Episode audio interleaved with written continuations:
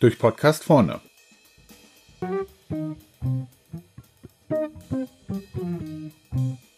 Heute Einsparung. Spar dich reich. Das war eins der Slogan von Saturn. Und genauso wie Geiz ist geil, wissen wir, dass das Mumpitz ist.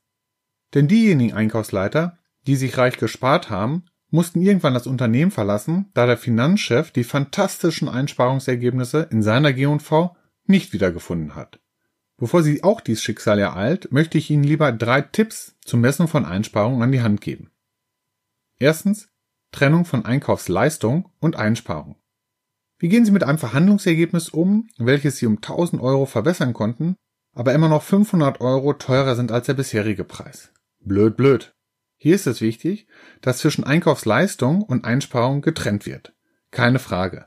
Hätten Sie sich nicht ins Zeug gelegt, wären die 1000 Euro Preisreduzierung nicht zustande gekommen. Und so sollten sich dies als Einkaufsleistung auch ausschreiben. Aber bitte separat von den Einsparungen in einer eigenen Liste. Denn Einkaufsleistungen sind nicht immer G&V wirksam, wohl aber echte Einsparung. Wäre der Preis doch höher als der alte gewesen, so hätte die Differenz daraus in die Einsparungsliste gehört. In unserem Beispiel sind de facto aber 500 Euro mehr Kosten herausgekommen. Die sind auch einzutragen, nicht nur die schönen Sachen.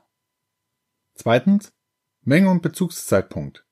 Wenn Sie eine Einsparung erzielt haben, dann ist doch nichts schöner, als dies mit der geschätzten Jahresmenge hochzurechnen und direkt zu reporten. Aber hier laufen Sie wieder Gefahr, sich einen Rüffel vom CFO abzuholen.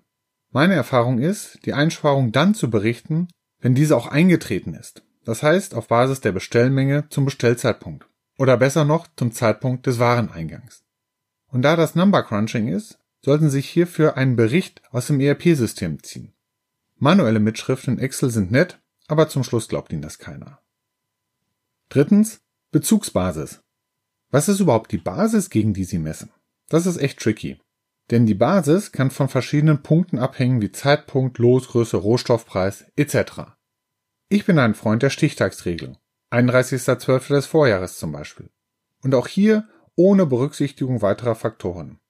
Denn sonst stecken Sie wieder manuelle Arbeit rein und passen den Report an. Böse Stimmen sagen, Sie manipulieren. Und das wäre doch schade um die ganze Zeit, die auch da reingeht. Nutzen Sie diese lieber, um noch eine Verhandlung vorzubereiten, aus der Sie wieder Einsparung erzielen. Denn Sie sollten eins im Hinterkopf behalten. Es geht nicht um die absolute Wahrheit, die werden Sie nicht antreffen. Ihr Report ist immer nur eine Annäherung daran unter sinnvoller Aufwand- und Nutzenbetrachtung. Es gibt noch einige weitere Aspekte, die ich hier ausführen könnte, wie zum Beispiel Messung von Einsparungen bei Neuteilen.